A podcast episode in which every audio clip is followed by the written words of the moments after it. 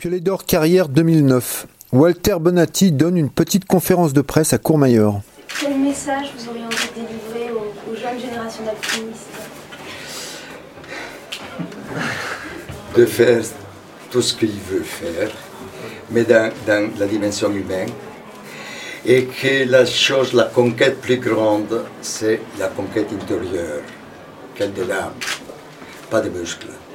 À travers les muscles, on peut, on peut arriver à l'âme, ma pas eh, rester seulement sur le muscle. L'alpinismo, cioè arrampicare, è un mezzo per raccontare l'uomo che c'è in noi. L'alpinisme, c'est un moyen pour raconter l'homme qui est Nous, Ah, dans, no. dans nous, entre nous. È buddismo. Eh? È quasi buddismo. E quasi. Beh, sì. Ma tutte le filosofie che, che si basano sulla, sulla sulla, eh, io, io non, non- non- io non- devo dire che io non sono un religioso. Non sono un religioso, io rispetto chi lo è, perché chi è religioso eh, ha sempre la possibilità di attribuire qualche cosa a un Dio.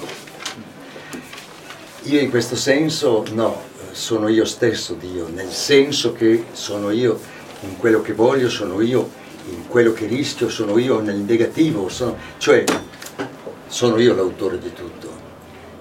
Per me la religione è una forma di, di magia, è una forma anche di debolezza, al punto di eh, affidarsi a un'entità divina piuttosto che una ricerca di un equilibrio e di una forza interiore in noi stessi.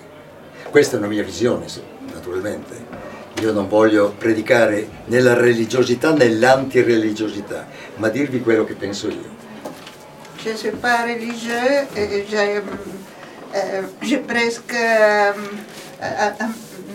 envie de ceux qui, qui sont, euh, qui sont religieux parce qu'ils peuvent euh, attribuer les, de- les fautes à autre entité au dehors de, de eux, tandis que dans ma philosophie, euh, je crois que tout ce qu'on fait, c'est notre responsabilité. Et, et je pense presque, j'ai un grand respect pour qui, euh, qui a la foi, mais je pense qu'il y a même, qu'ils sont même un petit peu faibles car euh, ils n'ont pas la force de- d'attribuer à soi-même euh, Responsable- la de responsabilité de ce soi-même.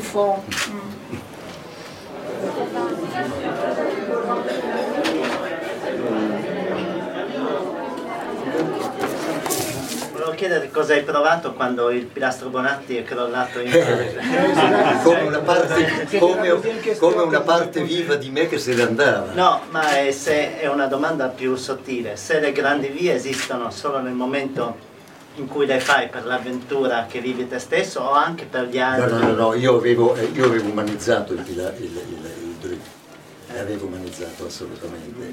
E c'è stato, non ricordo più che un nostro scrittore che ha fatto adesso su questo coso di Alpi, dice Bonatti è l'unico alpinista che sia sopravvissuto alle sue montagne.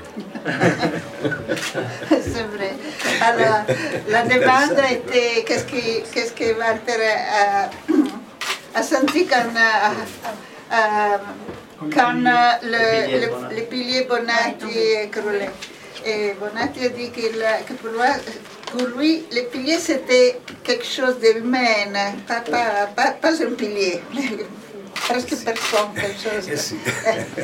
Et, et- et l'autre chose, c'est qu'un journaliste a écrit que Bonatti, c'est le seul alpiniste qui a survécu ces montagnes. Mais pour nous, le pilier Bonatti existe toujours.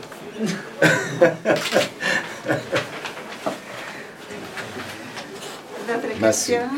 Ma quello che conta in tutti i campi, e quindi anche nell'alpinismo, è lasciare il buon messaggio. Ce que c'est Lasciare il buon important messaggio. dans tout ce qu'on fait, mais surtout dans l'alpinisme, c'est de laisser un bon message.